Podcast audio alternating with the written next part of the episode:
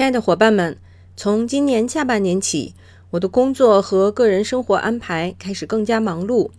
我本来计划是暂停播客，但还是略有不舍。考虑再三之后，决定还是暂时保证一周两次，但每次时间只用来回答伙伴们的一两个问题。所以每期节目时间会限定在十分钟以内。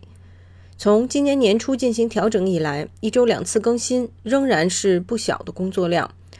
到目前为止呢，其实节目数已经和去年全年的差不多了。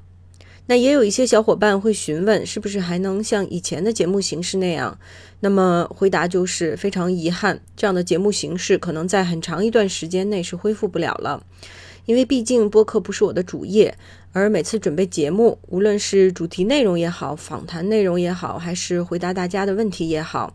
都是需要花费很多时间的，而现在呢，我已经没有这些时间能够保证定期更新以往的那种时长的节目了。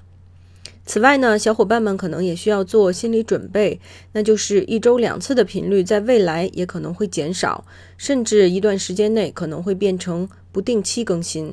但即使是回答问题，那我也是会尽量尝试和某个主题联系上。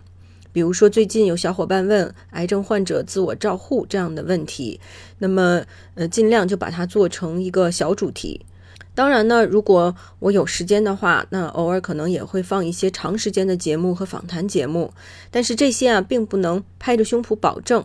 那我想，我现在唯一能够保证大家的就是，还是会持续更新而不暂停节目。那在此呢，感谢伙伴们的一路支持，感谢与大家的缘分，也感谢大家理解，因为生活总是充满了各种各样的变化。